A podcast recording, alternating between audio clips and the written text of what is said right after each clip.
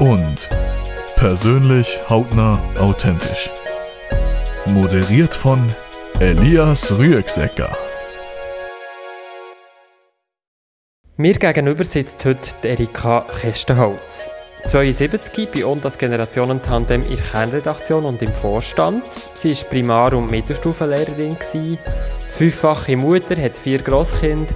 Sie macht viel Musik, meditiert mehr oder weniger und wohnt in einer WG. Grüße euch miteinander und herzlich willkommen zu «Und persönlich» in diesem Podcast, wo ich Leute, die sich bei uns als Generationentandem engagieren, neu oder vertieft lernen kennen. Heute eben mit Erika Kestenholz. Erika, was denkst du, wie würde deine Wegekollegin deinen Charakter beschreiben? Oh, das überrascht mich jetzt gerade die Frage. Sie würde auch sagen, es ist angenehm, mit ihr zu leben. Sie ist aber ein bisschen verhürscht, manchmal. Im Großen und Ganzen läuft es gut mit ihr. Sie ist, ist noch ein gäbiger Charakter. Ja. und würdest du dem widerspiegelt finden? Also bist du ein bisschen verhürscht manchmal? das, dem muss ich voll zustimmen. Es kommt viel vor, dass ich nicht weiss, wo mein Handy ist, wo meine Schlüssel sind. Uh, ich vergesse recht viel Zeug. Überall immer. Aber insgesamt hat sie es gut mit dir, also deine Wegekollegin, und du hast du auch gut mit dir. ich mit mir probiere es möglichst gut zu haben. Es ist nicht immer einfach. Was ist denn manchmal schwierig? Eben das, dass ich wieder davon lauere und dann habe ich wieder das Handy nicht bei mir oder ich lasse in einem Auto liegen. Es ist recht kompliziert, das nachher wieder zu bekommen, weil man ja dann nicht anrufen kann. Ist das etwas, was, sage ich mal, altersbedingt ist? Du bist jetzt doch schon 72-jährig oder ist das einfach, gehört zu dir so ein bisschen? Also das Alter wäre eine gute Ausrede für das. Äh, ich war schon immer so ein bisschen... Äh, unaufmerksam gewesen. Man muss jetzt vielleicht aber auch für die Leute, die zulassen, sagen, das sagt jetzt Erika, ich würde es jetzt vielleicht nicht voll unterstreichen, dass das so ist. Das Einzige, was mir so ein bisschen Sinn kommt bei technischen Sachen, dass du dort manchmal zwei, drei Anläufe brauchst, bis es klappt und vielleicht auch mal eine Hilfestellung. ja, habe ich manchmal in Anspruch genommen. Ich habe manchmal die Flinte ins Korn werfen und bin sehr froh gewesen, dass es da einen Elias gibt, der wirklich Geduld hat, mir die Sache noch einmal zu erklären. Darum bin ich auch, äh, ich gebe mir also Mühe, äh, nicht ungeduldig sein mit Leuten, die das gleich haben wie ich. Jetzt noch ein bisschen zu deiner Wege. Es ist jetzt nicht ganz normal, dass man mit 72 in Wege wohnt. Wie ist es dazu gekommen? Ja, zuerst haben wir es ja probiert mit einer Vierer-WG. Da sind wir reingekumpelt mit voller Freude und haben gedacht, wow, jetzt wohnen wir so in einem schönen Haus und das muss doch einfach gut kommen. Aber es hat nicht so lange gedauert. Also nach anderthalb Jahren ist die WG ähm, gescheitert, kann man sagen. Wir haben aber sehr viele Erfahrungen daraus gezogen, die wertvoll waren. Die Frau, die ich jetzt mit ihr zusammen wohne, war auch in dieser Vierer-WG und wir haben gemerkt, dass wir eine ähnliche Wellenlänge haben. Hm, das braucht es in diesem Fall, für zusammenzuleben im Alter? Ich finde schon. Äh, also, das kann man schon nicht einfach so äh, erzwingen, dass das gut geht. Wir haben eine gemeinsame Küche. Es gibt schon Verschiedenes, was, was muss zusammengehen Ganz viele andere ältere Leute, habe ich das Gefühl, würden sich das nicht zutrauen, in Wege zu wohnen. Warum hast du dir das zutraut und warum machst du das? Eine gewisse Abenteuerlust ist schon vorhanden. Etwas Neues auszuprobieren und Erfahrungen wieder zu machen, die neu sind, das denkt mir einfach, wenn denn nicht, wenn wenn nicht jetzt. Mhm. Und so mit, äh, wenn du jetzt an deine Wegekollegin denkst, ähm, was so die streiten, also was, um, was, um was streitet ihr? Ja, es ist vielleicht eben, weil ich irgendetwas vergesse aufzuräumen in der Küche und sie nachher das Gefühl hat, sie müsse mir hier etwas hinten nachher aufräumen. Das ist, das ist schon ein bisschen eine, eine leidige Sache manchmal.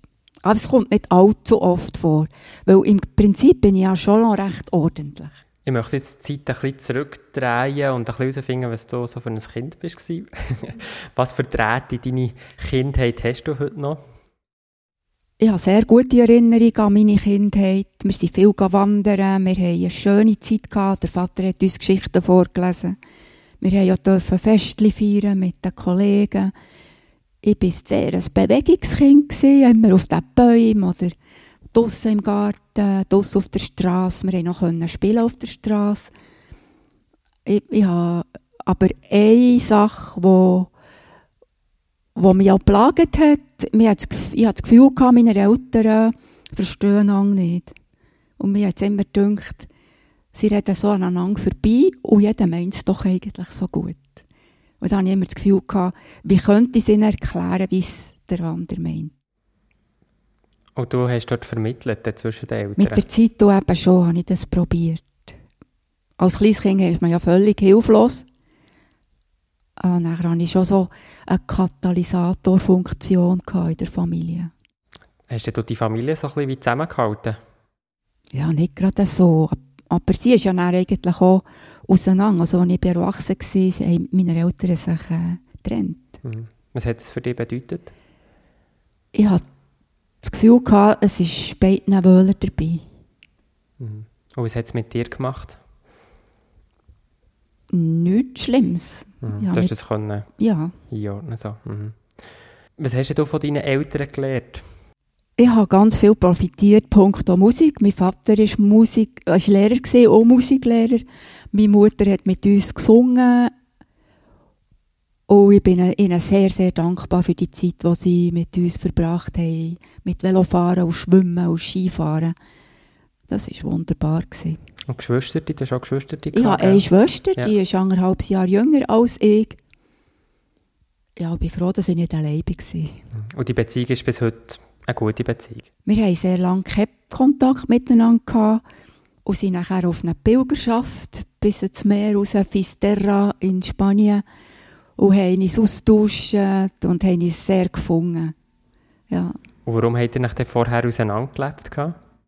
Äh, unsere Partner haben grosse Schwierigkeiten miteinander. Ja, es gibt es halt manchmal. Vielleicht jetzt haben wir so über die Kindheit geredet. Äh, wie muss man dann äh, eine jugendliche Erika vorstellen, eine 16-jährige Erika? Was war das für ein Mensch? Gewesen? Ich bin im Seminar, Lehrerseminar, weil das so eine breite Ausbildung war, eben mit viel Musik, mit viel Sport und wollte eigentlich überhaupt nicht Lehrerin werden. Warum denn nicht? Ich habe gefunden, das ist kein Beruf für mich, alles nur nicht Lehrerin. Und bin wegen der Ausbildung ins Seminar. Aber es hat mir dann trotzdem der Ärmel reingenommen und ich habe angefangen Schule haben nach der Ausbildung. Mehr schlecht als recht, aber mir ich habe so viel gelernt in diesem Beruf. Das war wunderbar von meinem Lebensweg. Warum meinst du mehr schlecht als recht? Man wird nicht so richtig ausgebildet für einen Beruf. Man ist sehr breit gefächert, ausgebildet, man weiss von allem ein bisschen etwas. Aber äh, ich, ich, habe ich habe so viel ausprobiert äh, und ich, mir durch ein bisschen, ein bisschen, am Anfang, äh, wo ich vor, vor dran gestanden bin, so am Anfang. Vielleicht nochmal zu dieser 16-Jährigen, du hast jetzt schon vom, vom Berufsweg so erzählt, also vom Charakter. Bist du eher aufmüpfig oder sehr angepasst? Wie muss ich mir das vorstellen? in diesen Sachen bin ich aufmüpfig gewesen, zum Beispiel Punkt Hose anlegen oder so.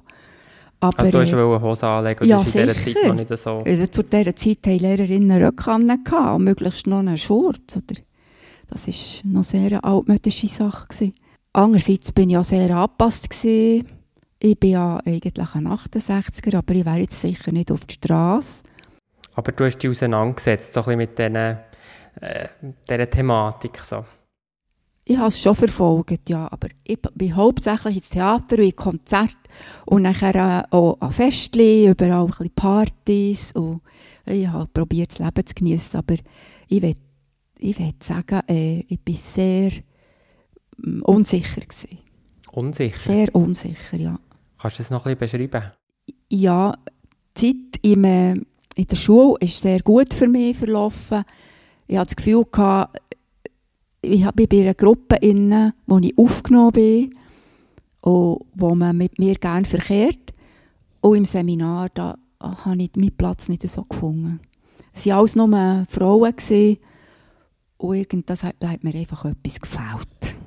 Also Männer oder wie? ja, eindeutig. Mhm. Hast du da früher weißt, schon viele Beziehungen gehabt, Liebschaften und so? Was was hat das für einen Stellenwert gehabt bei dir, so die Liebe in der Jugendzeit? Das hat einen sehr grossen Stellenwert gehabt. Mir hat eben auch wirklich etwas gefällt. Ich habe, ich habe wie den Austausch sehr gesucht mit dem männlichen Wesen. Magst du dich noch erinnern an deine erste Beziehung? Ja, es war schon in der ersten Klasse. Ja. ich hatte immer irgendeinen Schulschatz. Das ist, ich habe immer Ausschau gehalten, wenn ich gerade keinen hatte. Ja. Vielleicht ein, ein ganz grosser Zeitsprung. Hast du im Moment auch einen Schatz? Nein. Nein, nicht in dem Sinn. Aber sehr viele Beziehungen zu Männern. Wo ich wandern, wo ich Velotouren machen, wo ich mit ihnen rede. Es ist wunderbar. Aber so eine, sag jetzt mal, Anführungszeichen, richtige Beziehung suchst du im Moment nicht? Oder Nein. vielleicht schon? Ich suche sie nicht. Nein. Aber Ähm, man weiß ja nie. Vielleicht können wir bei den Beziehungen ähm, bleiben. Du hast ja dann einen Mann auch, auch, auch gefunden und gehabt, fünf Kinder. Kannst du etwas erzählen, wie, äh, wie, du, ähm, wie das ist gekommen? Mein Mann war Lehrer in Steffisburg und ich auch. Und wir waren zusammen in einem Skilager. Und mir hat es einfach gedacht, ähm, das passt. Das liegt auf meinem Lebensweg, mit dem Mann zusammen äh, das Leben zu gestalten. Und dann fünf Kinder. Mhm. Das war nicht geplant von Anfang an. Eins und das andere hat sich so eingestellt. Und wie hast du das dann einfach gemacht? Also bist du dann, also in dieser Zeit ist jetzt einfach eine Vermutung, aber das haben wir noch gar nicht zusammen geredet, bist du dann eine Zeit einfach nur mehr Familie gewesen oder bist du gängig auch berufstätig gewesen? Ich war zuerst acht Jahre berufstätig, gsi, Mit Kind? ohne Kinder. Ohne Kind, ja. Und nachher habe ich sofort demissioniert für das erste Kind und habe 23 Jahre lang nicht Schule gehabt. Ich habe etwa mal Klavierstunden gegeben, auch für mein Sackgeld. Und ähm, das hat mir sehr viel gebracht. Eben auch Kontakte außerhalb der Familie gehen wieder. Wir haben auch ähm, so wie Haushalthilfen gehabt, die zwei, zweieinhalb Tage pro Woche sind zu uns gekommen, von Spiez. Die hatten zweieinhalb Tage Schule gehabt und äh, in, in der anderen Zeit waren sie bei uns und das war schon sehr schön. Gewesen. Es hat mir auch ein bisschen Luft gegeben. Aber das ist für dich dann klar gewesen, dass du die Familienfrau bist, so viel lang. Eigentlich schon, ja. Ich hätte vielleicht schon gerne mal einen Nachmittag Schule gehabt oder so, einen langsamen Wiedereinstieg. Aber das war eigentlich nicht möglich, gewesen, weil, weil mein Mann ist auch Schulleiter war und es hätte ausgesehen, wie, wie er mich dort einschleusen Und jetzt, wenn du jetzt heute so an die Zeit zurückdenkst, jetzt, äh, ähm, würdest du es gerne heute anders machen? Also weißt du, dass du wie dann auch immer, immer noch als berufstätig warst und irgendwie das anders aufgeteilt hättest mit deinem ähm, Partner oder ähm, würdest du es wieder gleich machen? Dann hat man es nicht so gäbig können machen. Vielleicht, wenn man Fächer hat unterrichtet, wie irgendeine Sprache oder äh, Psychologie, also wie gesagt, mit dem Heilpädagogik, das wäre vielleicht möglich gewesen, einzelne Lektionen. Und sonst hat man es nicht so gern gesehen, die Teilpensen. Äh, wenn man es hinterher könnte mit dem jetzigen System, dann wäre es sicher so gewesen, dass ich sehr gerne äh, ein bisschen hätte Schule gehabt. Bedauerst du das jetzt ein bisschen im Rückblick? Dass das dann nicht möglich war? Nein, nein, nein, nein, das ist schon recht. Also, ich finde einfach, zurückblicken und mit bedauern und sagen, es hätte anders sollen sein, das bringt jetzt wirklich gar nichts. Mhm. Ich könnte es aber verstehen, wenn du das würdest. Ja, merci. ja, nein, ich weiß nicht. Also, ja. also auch aus heutiger Sicht ist es ja irgendwie schon. Weißt, ist es für mich schwer, mir vorzustellen, dass halt gleich, es hat ja gleich auch ein gewisses mit Rollenbildern zu tun die stärker waren oder so. Hast du dich dort nie in etwas reingedrängt gefühlt oder so? Ähm, ich könnte jetzt nicht sagen, dass ich überglücklich war, äh, fünf Kinder zu haben und Hausfrau zu sein und meinen Beruf müssen nebendran lassen, weil mein Mann muss eigentlich 100% arbeiten, das geht auch nicht anders. Äh, es wäre sicher viel besser gewesen für, für unsere Ehe und für alles, wenn, ich hätte, wenn wir das anders hätte können machen Jetzt hast du eben die Ehe angesprochen, die, ist- die ist ja dann auch auseinander, gell? Ja. Ähm, Wie, wie ist so jetzt heute, äh, deine Kinder haben zum Teil auch schon Kinder, du bist jetzt eine Großmutter. Was bedeutet dir das? Ich habe sehr guten Kontakt zu den Kindern und zu den Grosskindern. Jetzt bisschen weniger als vor Corona. Das hat dann bewirkt, dass sie sich jetzt selber einrichten mit Hort und so weiter. Ich bin einerseits froh. Andererseits kann ich ja die Kinder besuchen, unter anderen Umständen, nicht mit Hüten verbunden. Und das entlastet mich dann auch wieder. Ist das etwas, was du bewusst mit deinen Kindern hast überlegt, weißt, inwiefern dass du so ein richtiges Hütigrossi bist oder eben vielleicht auch eher nicht? Ja, wir haben das gerade von Anfang Ich war gerade frisch pensioniert, gewesen, als das erste Grosskind einjährig war. Und da habe ich das Angebot gemacht, ich komme einen Tag pro Woche hüten, wenn sie das wünschen. Aber ich will das nur für ein Jahr abmachen und schauen, wie das läuft. Und das haben wir dann auch gern wieder verlängert. Und eine Zeit lang habe ich wirklich an zwei Orten regelmässig gehütet. Dann habe ich mich angefangen ab, abwechseln mit meinem Ex-Mann, sodass ich doch äh, wieder ein bisschen zurückfahren konnte. Fünf Kinder, Grosskind eben auch schon. Ähm, du hast Generationendialog in der Familie eigentlich zur Genüge. Warum machst du bei uns das Generationentandem mit? Das ist eben ganz etwas anderes. Ob man mit der Verwandtschaft den Kontakt hat oder ob man mit Leuten Kontakt hat, die wirklich interessiert sind, mit älteren Leuten Kontakt zu haben. Gibt es Sachen, wo eben von diesem Dialog oder so kannst du die Unterschiede vielleicht noch, noch ein bisschen ausführlicher beschreiben? Wie unterscheidet sich ein Gespräch mit einer jungen Person hier im Kontext vom Und und ein Gespräch mit deinen äh, Grosskindern oder auch mit deinen Kindern? Bei den Kindern, das ist ja so gewachsen und wir kennen einander schon so sehr gut, dass man eigentlich wenig Überraschungen erlebt. Wir diskutieren sehr viele Sachen miteinander, diskutieren, aber wir wissen ja voneinander schon ein bisschen, wie das ist. Und darum habe ich gerne Kontakt zu Leuten, die ganz aus anderen Kreisen kommen. Wie bist du zum Unterzug gekommen? Magst du dich noch erinnern? Ja, sehr gut. Der, ich habe mit dem Werner Kaiser zusammen Musik gemacht. Und er hat mir immer wieder so ein Heft zugesteckt. So, um, willst du noch etwas zu lesen? Wir haben wieder ein Heft rausgebracht. Und das waren sicher etwa vier Hefte, bis ich das Gefühl hatte, ich will auch mal etwas schreiben das ist jetzt wirklich so ein interessantes Projekt, das ich mich da einbringen möchte. Was gibt dir der Austausch mit den Jungen im Kontext vom Und so generell? Mir gibt es sehr viel, dass wir Sachen zusammen erleben können, die für mich Überraschungen bieten. Ich finde es auch sehr schön, dass sie interessiert sind an unseren Meinungen. Das bringt mir sehr viel. Es ist einfach auch ein lebendiger, ein lebendiger Austausch in deinem allerersten Artikel, das habe ich heute nochmal nachgeschaut, ähm, da bist du in einem Sarg innen gelegen. wie, ist das denn dazu gekommen? Du hast mich ja gefragt, ob ich mit der Tabea würde äh, Museumsnacht gehen und dann etwas schreiben darüber. Und das war der erste Auftrag, den ich da angenommen habe. Ich habe Tabea nicht gekannt, ich habe nicht gewusst, wie sie aussieht. Wir haben einfach nachher abgemacht auf dem Zug und sind nachher umgezogen in Bern, noch mit einer, die Fotografien gemacht hat. Es war einfach ein Abenteuer. Gewesen. Und dass, dass ich in Sarg hineingelegen bin, hat damit zu tun gehabt, dass man das machen konnte im Historischen Museum. Ich weiß gar nicht mehr, in welchem Zusammenhang. Ah, das Thema von dem Sarg bringt mich sicher auch noch ein bisschen auf das generelle Thema vom Tod, wo du dich ja jetzt in der Zeit recht intensiv hast damit auseinandergesetzt. Du hast deine eigene Urne getöpfert, du über das geschrieben. Wie nach ist dir der eigene Tod? Durch das, dass jetzt die Ohren regelmässig abstauben, ist der mir schon sehr nach. Ich sehe einfach immer, wie viel Platz das die Überreste von einem Menschen zum Schluss brauchen. Das erinnert mich daran, wie vergänglich das eigentlich unser Körper ist, wie verletzlich und dass es jederzeit kann so weit sein kann, dass da die Wohnung, wo ich drinnen wohne, nicht mehr, nicht mehr in dieser Form vorhanden ist. Was macht das mit dir, wenn du das vergegenwärtigst? Es gibt in meinem Leben fast wie mehr Freude und mehr Sinn. Der Tod?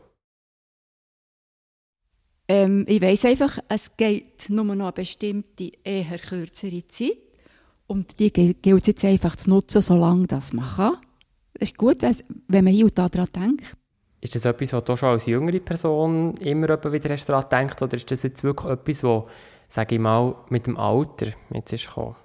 Ich habe schon als jüngere Person immer daran gedacht, dass es in einem nächsten Game könnte Ziegel auf den Kopf gehen Ohne, dass mich nachher die Angst hätte gepackt wegen dem. Aber es war mir einfach klar. Gewesen. Es ist das ist dann mehr so ein Gedankenexperiment immer so gewesen, oder so ein Liebäugeln damit? Oder? Ähm, nicht ein Liebäugeln. Nein, also es war nicht eine schöne Vorstellung. Gewesen. Aber ich habe auch bei, jedem, bei, jeder Schwangerschaft habe ich gedacht, es ist nicht gesagt, dass da einfach jetzt ein gesundes Kind auf die Welt kommt. Ich nehme nichts als selbstverständlich. Nicht, dass es einfach da ewig so weitergeht, du kannst da hinplätschern und dass alles immer so klappt, wie wir uns das vorstellen. Woher kommt die, die Art, die Sachen zu nehmen, einfach, dass es nicht selbstverständlich ist? Es ist nicht so, dass wir gerne über das hätten geredet. Das, das habe ich einfach in mir drin. Vielleicht auch die Bücher, die ich gelesen habe. Das, früher habe ich Bücher gelesen wie Anna Göldi oder, oder äh, Exodus hat es, glaube ich, geheißen, so Geschichten über das Dritte Reich und über Judenverfolgung. Das hat mich aber manchmal gedacht, ich kann das nicht mehr lesen, das plagt mich so. Ich bin mitgestorben mit diesen Leuten Folter miterlebt und so. Vielleicht war es das, gewesen, wo das, das extreme Mitmachen im Angesicht vom Leid von anderen, dass das ja. eigene Glück oder ja. nicht selbstverständlich ist. Genau. Mhm. Vielleicht gleich noch bei dem, also du bist, also das Memento, hm, also das Memento Mori ist bei dir sehr stark, du vergegenwärtigst dir sehr stark, dass, du, dass der Tod irgendwann kommt. Hast du Angst vor dem Tod oder vor dem Sterben? Nein. Ich habe vielleicht Angst davor, vor dem Leiden, das noch damit zusammenhängen mit dem Vorgang vom Sterben. Das könnte schon grossen Stress verursachen. Der Moment, bis man nachher sozusagen wie auf der anderen Seite ankommt. Ich habe halt das Gefühl, dass, dass ich mich so wie in Vertrauen reingehen in das Sterben. Ob es dann gelingt, das mhm. sehen wir dann. Das Tod, dass der Mensch muss sterben mit dem hast du, hast du mit dem mal gehadert? Nein, wenn ich mir das recht überlege, wäre das eigentlich schlimm, wenn wir alle würden ewig hier so weiterleben Was, was wäre schlimm daran? Wir hätten keinen Grund mehr, uns irgendwie einzubringen und eben unsere Zeit nutzen für wesentliche Sachen. Du bist jetzt 72, du hast vorher gesagt, das geht jetzt vielleicht nicht mehr ewig, aber es kann gut sein, du kannst noch 20 Jahre leben. Wie alt möchtest du werden, Erika? Es kommt schon darauf an, wie dass ich alt werden würde. Ich habe keine klare Vorstellung. Wir haben einen Film angeschaut, Valeria und ich, über eine Stadt, wo nur alte Leute leben. Und dort war einer, der 102-jährig ist, in einem Altersheim. Und er hat dann noch eine Frau lernen kennen, um ein gut, gut 70 ist sie. Und ist wieder aus dem Altersheim raus, um mit ihr zusammenzuziehen. das hat dich fasziniert. Ja, ich habe gedacht, warum, es wird jetzt ich sagen, ich will so und so alt werden. Es kommt darauf an, wie. So wie er ist alt geworden, könnte man 105-jährig werden. Das ist er geworden. Man kann die Frage ja noch bisschen anders stellen. Weißt, was möchtest du noch machen? Jetzt in die Zukunft schaust, so Sachen, wo du denkst, dass die und diese Punkte, das muss ich noch machen in meinem Leben oder das wollte ich noch machen? Die Frage ist ja dann an dieser Ausstellung von Ever Young gestellt worden. Und dann habe ich gedacht, ich will noch meine eigene Urne machen. Und das habe ich auch gesagt. Und das habe ich nachher jetzt auch gemacht. Jetzt bleibt eigentlich nicht mehr übrig, was ich unbedingt machen will.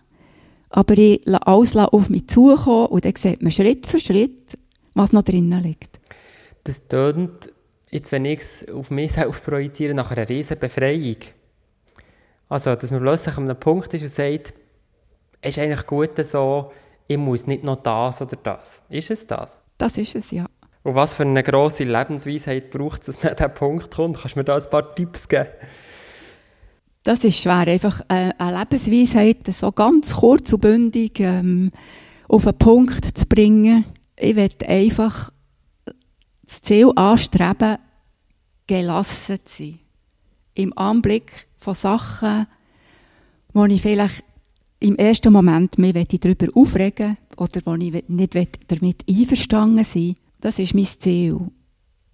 Und eben, ich möchte gerne mit allen, allen im Reinen sein, die ich kenne. Das gibt ein Gelassenheitsgefühl. Ich will können gehen, jeden Moment. Und nicht sagen, oh, jetzt hätte ich doch mit dem noch reden oder mit dieser noch reden und, und äh, mich versöhnen oder mir vergeben, ihr vergeben, ihm vergeben. Eigentlich sollte man jeden Tag aufräumen. Das ist wirklich eine Lebensweisheit. Jeden Tag aufräumen? Ja. Also nicht einfach eben das Geschirr verräumen, sondern das andere ist wichtig. Wo beim Geschirr verräumen bist du ja nicht so gut, sagt deine Wegekollegin. So gut. Genau. Du, wenn es okay ist, bleiben wir doch noch so bei diesen ganz grossen Fragen. Was ist denn für dich der Sinn im Leben oder vom Leben? Zu einer Gelassenheit kommen, zu einer, zu einer innerlichen Liebe zu allen, die dir begegnen kommen. Ich bin ja nicht in seinen Schuhen. Ich kann ja nicht erklären, warum das der oder die so handelt, wie sie tun. Wenn ich in seinen Schuhen, Schuhen wäre, dann könnte ich es begreifen. Also immer die harten Urteile möglichst gerade überspringen und probieren, zu einem Verständnis zu kommen. Ich will Vertrauen haben. Grundsätzliches Vertrauen. In das, dass alles seine Richtigkeit hat. Und woher nimmst du das Vertrauen? Das muss ich mir entwickeln. Ich kann das nicht von irgendwo von außerhalb nehmen. Hat das etwas mit Glauben zu tun? Ja. Ja. Dann vielleicht in dieser Folge auch die Frage, bist du religiös? Religion heisst ja Rückverbindung mit dem Göttlichen, mit der Schöpfung, mit etwas, was stärker und ist als ich, wo mehr weiß als ich. Weil ich könnte ja keinen Käfer machen, der du krabbeln. Also ich, ich, bin nicht im Stand. Und ich kann einfach nicht daran glauben, dass der Käfer einfach aus irgendeinem Zufall entstanden ist und jetzt Leben in sich hat. In dem Sinn bin ich extrem religiös und gläubig. Und in, welchem, in welchem Sinn bist du es nicht? Ich glaube nicht an ein System, das weiss, wie alles ist, wie es nach dem Tod aussieht, wo genau weiss, wie die Leute müssten leben und wo Regeln aufstellt. Dort habe ich einfach meine grosse Mühe. Also in dem Sinn, die Kirche, die Organisationen, die haben es immer so in sich, die Alleinwissenden zu sein und die anderen kommen nicht raus. Das heisst, du hast schon Erfahrungen gemacht mit so verschiedenen Organisationen oder Kirchen. Magst du etwas erzählen? Ja, ich bin eigentlich schon immer gerne zu predigen in die Kirche, weil mir eigentlich das sehr viel gebracht hat, vor allem das Ritual, zusammen singen und Also schon, schon lange, hast du schon als Kind? Ja, das ist manchmal, bin ich einfach zu predigen. Du bist reformiert aufgewachsen, so ja. landeskirchenmässig. Mhm. mhm. Es war ein Bedürfnis, gewesen, mal so in eine Kirche hineinzuhocken und so teilzunehmen an einem Gottesdienst. Wobei in unserer Unterweisung zum Beispiel, das, das hat mich schlimm gedacht. Ich bin nur immer eingeschlafen. Es hat also schon ein bisschen stimmen mit, äh, mit dem Pfarrer, der das macht. Die Brienz hat einen guten gehabt und äh, auch an anderen Orten, wo ich manchmal war. Und nachher bin ich in eine religiöse Gemeinschaft eingetreten. Zuerst habe ich die Anthroposophie lernen kennen und dann bin ich in eine rosenkreuzerische Gemeinschaft gegangen und ich möchte jetzt gar nichts wirklich sehr Schlechtes über diese Organisation sagen, weil das hat mir sehr, sehr viel gebracht. Ich bin dankbar für all die Erfahrungen. Unsere Kinder haben sehr schöne Erfahrungen gehabt dort. Und es war nicht eine Gemeinschaft, gewesen, wo die Leute da abhalten. Wir konnten ohne weiteres können wieder austreten. Das war sehr wichtig. Gewesen. Und es war offen gewesen gegenüber allen religiösen Richtungen auf dieser Welt. Also hat sich hat Fühler ausgestreckt nach, nach chinesischen Gnosis und nach ähm, ägyptischen Lehren und christlichen und Sufismus und überall. Das ist mir sehr entgegengekommen. Und trotzdem bin ich nicht mehr dabei. Eben gerade wegen den Sachen, die ich vorhin angesprochen habe. Eine Hierarchie, ein Insider, Outsider, äh, gebaren, wo ich nicht mehr dazustehen konnte. Das mit der Hierarchie, das würde mich noch interessieren. Wenn und warum ist es dazu gekommen, dass du vielleicht generell hast Mühe bekommen mit so Hierarchien? Ich glaube, das ist in jeder Organisation etwas, was einfach passiert. Es gibt Leute, die mehr Verantwortung übernehmen. Und dann gibt es andere Leute, die finden, die bestimmen jetzt über mich. Und die die Sachen entscheiden, die ich nichts dazu zu sagen habe. Und plötzlich sind diese Leute halt nicht mehr auf Augenhöhe mit den anderen. Oder sagen, ähm, da darf nichts verändert werden und hier muss es so bleiben und es hat so etwas Beharrliches an sich. Jetzt als Mutter oder als Lehrerin, jetzt auch im Und, im Vorstand, Eben, eben. bist du selber auch in dieser Rolle, ähm, wo eine gewisse Hierarchie zu dieser Rolle dazugehört. Wie kann man denn so eine Rolle gut ausfüllen, sodass es eben du findest, und ich bleibe auf Augenhöhe mit Leuten, die nicht auf dieser Stufe, auf dieser Hierarchiestufe sind wie ich? Ich probiere das. Das ist genau die Herausforderung, die ich jetzt hier habe. Ich habe es nämlich wirklich nicht gesucht. Ich habe nicht wollen, äh, hier jetzt ähm, irgendeine Rolle spielen. Jetzt beim Generationentandem. Nein, Mhm. Mhm. genau, weil, weil ich das sehe, wie das manchmal rauskommt. Ich glaube, wenn ich nicht die Meinung hätte, ich könnte vielleicht da einer Sache dienen, wo ich dazu stehen kann, dann würde ich da wieder abschwirren. Mhm. Wie bist du als Lehrerin mit dieser Rolle umgegangen? Oder siehst du dort als etwas ganz anderes an? Doch, das ist natürlich mein Hauptproblem von meinem Leben ist wirklich ein bisschen auf dem höheren Ross zu sein. Und darum auf dem, Meinst du, auf dem höheren Ross zu sein? ja, darum ist meine Rolle als Lehrerin mir auch entgegengekommen. Das sind auch Kinder, die man führen Aber ich habe gemerkt, dass mir die Kinder sehr viel lernen. Ich habe nämlich gerne wieder erlebt, dass wenn ich es auf einen Machtkampf ankomme, mit einer Klasse, das geht nicht. Dann ziehst du kürzer. Ja. Und wie hast du das unterbunden? Dass es gar nicht erst so weit kommt? indem dass ich eben den Respekt den anderen gegenüber haben müssen und dürfen lernen. Jetzt hast du aber gerade etwas ge äh, gesagt, wo ich fast aus allen Wochen bin. Du sagst selber, du seist auf dem höheren Ross. Arrogant. Das ist eine Seite, die ich von außen überhaupt nicht sehe. Ja, Kannst du mir das ein bisschen beschreiben? Das freut mich natürlich zu hören. Tut dir Arroganz gut, Mensch. vielleicht, vielleicht nicht. Nein, es ist jetzt wirklich etwas, was ich sehr anstrebe. Aber ich habe wirklich auch in den letzten Jahren immer wieder entweder Unfälle gemacht oder Krankheiten gefasst, die mich ins Bett gezwungen, in die Horizontale, und die mich haben überlegen was, was das, das mir jetzt wieder zu sagen hat. Und ich bin immer wieder auf das gleiche Thema gekommen. Also das beste Beispiel ist, ist das, dass ich zum dritten Mal an einem Feuerlauf bin und das Gefühl hatte, was fragen jetzt die Leute für dumme Sachen, bevor dass man über den Feuerteppich geht. Es hat geheißen, was sie noch fragen und er hat diese Sachen gefragt. Und ich habe mich darüber erhoben und habe mich lächerlich gemacht, innerlich, über die Leute. Und was ist dann passiert? Die sind alle unbehelligt über den Teppich von glühenden Kohlen gelaufen und ich habe mir ganz extrem den Fuß verbrannt. Und es hat mich also wirklich sehr, sehr lang dazu gezwungen, Ruhe zu geben und zu überlegen, was das ist. Bei mir gehen jetzt gerade viele Fragen ab, die ich unbedingt muss wissen muss. Das erste Mal, warum hast du so einen Feuerlauf teilgemacht? Was ist da die Motivation? Ähm, eben gerade zu erfahren, was wir eigentlich für eine grosse Macht haben. Wie wir uns einstellen, das ist ja so wichtig. Da passiert dann im Aussen genau das, was muss passieren, auch wenn es dem physikalischen Gesetz völlig entgegenläuft. Also du hast dir beweisen, Erika, die kann sogar über Feuer laufen. Natürlich. Äh, Es können Kinder über das Feuer laufen. Es können 80-jährige Leute über das Feuer laufen. Es ist gar kein Problem. Die richtige Einstellung macht es, dass da nichts passiert.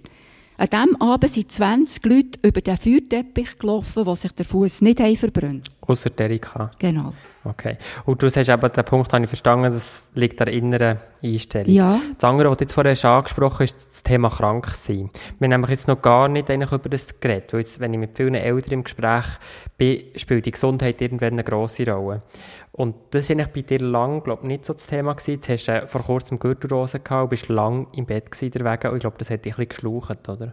Auch in dem Sinn hat es mich geschlaucht, weil ich hatte das Gefühl gehabt, ich lebe so gesund und ich bin einfach gut zu Weg und fit und alles. Und die anderen, die das nicht sind, die sind fast wie, ja, sie könnten ja dafür sorgen, dass sie gesund sind. Und dann hat es mich halt gelitzt. Es ist ein falscher Gedanke. Es ist auch wieder so eine, ähm, es ist keine Demut dahinter, es ist keine Dankbarkeit dahinter, es ist eine Überheblichkeit dahinter. Aber würdest du so weit gehen und sagen, wenn du die Überheblichkeit nicht hättest wärst du nicht krank geworden? Ja. Das ist eine krasse Aussage. Mhm. Würdest du so sagen, dass das Leid auf der Welt oder auch das Leid, das Menschen passiert, immer mit ihren Einstellungen zu tun hat?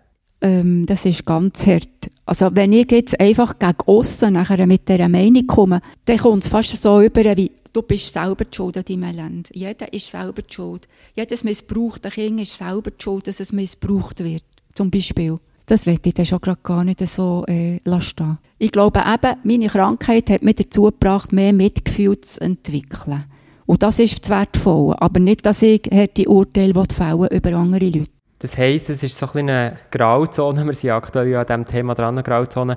Äh, du musst differenzieren zwischen, äh, oder das Thema von Schuld ist ja das Grosse, das wir jetzt ein bisschen ansprechen. Inwiefern ist man selber Schuld, wenn ihm Sachen passieren. Weil ein Teil hat mich jetzt halt ein bisschen auf die Richtung gebracht, wo du Sachen hast gesagt, wenn auf die eigene Einstellung sehr darauf abkommt. Kannst du noch ein paar weitere Sachen sagen zu, zu dieser Grauzone, zu dem Differenzieren? Ja, ich werde eben differenzieren, was eine Krankheit für mich bedeutet, es mich bereicht. Da bin ich eigentlich schon aufgefordert, das mal zu reflektieren. Aber ich sollte nicht für andere reflektieren und sie verurteilen. Das, das ist eigentlich der Punkt. Klar kann man aus jeder Situation etwas lernen. Ein missbrauchtes Kind kann auch dem Missbraucher lernen verzeihen und gleich ein gutes Leben führen oder kann sagen, ich bin missbraucht worden in meiner Jugend und jetzt strecke ich alle vier von mir und mein Leben ist im Eimer. Das ist jetzt auch hart gesagt. Aber man hat wirklich immer eine Wahl, wie geht man denn um mit den Schwierigkeiten im Leben. Ja, es ist äh, eine steile Aussage, ähm, denke Aber also ich, ich habe den Gedankengang ähm, nachvollziehen und das, was mir vor allem auch leuchtet, dass du sagst, ich kann es nicht beurteilen, wie es bei den anderen ist und auch nicht sagen, wie es hätte sein so. Ich bin nur aufgerufen vor der eigenen Tür zwischen. Erika, träumst du viel in der Nacht? Ja, ich träume etwa mal wirre Sachen. Also, das treffe immer wieder Leute, die ich kenne. Und das ist so zusammenhangsloses Zeug. Wenn ich da träume, dann bin ich froh, dass ich irgendwann erwache und sage, hey, das ist es nicht. Und wenn wir jetzt Träume im Tag äh, anschauen, was hast du noch für Träume? Dass viele positive Sachen in der Welt passieren, wo, man sich, wo wir uns alle darüber freuen können. Wir sollten eben hauptsächlich auf diese Sachen schauen.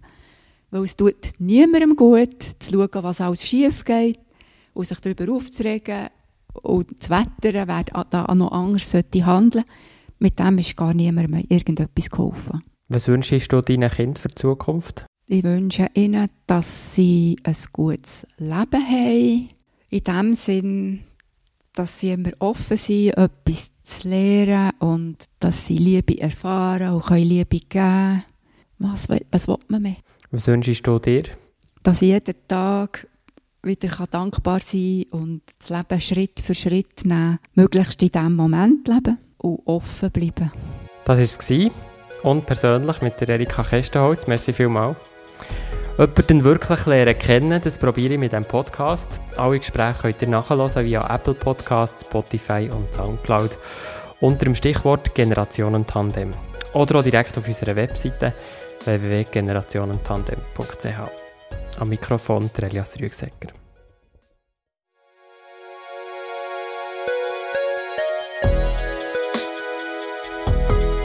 und persönlich, hautnah, authentisch. Moderiert von Elias Rüegsecker.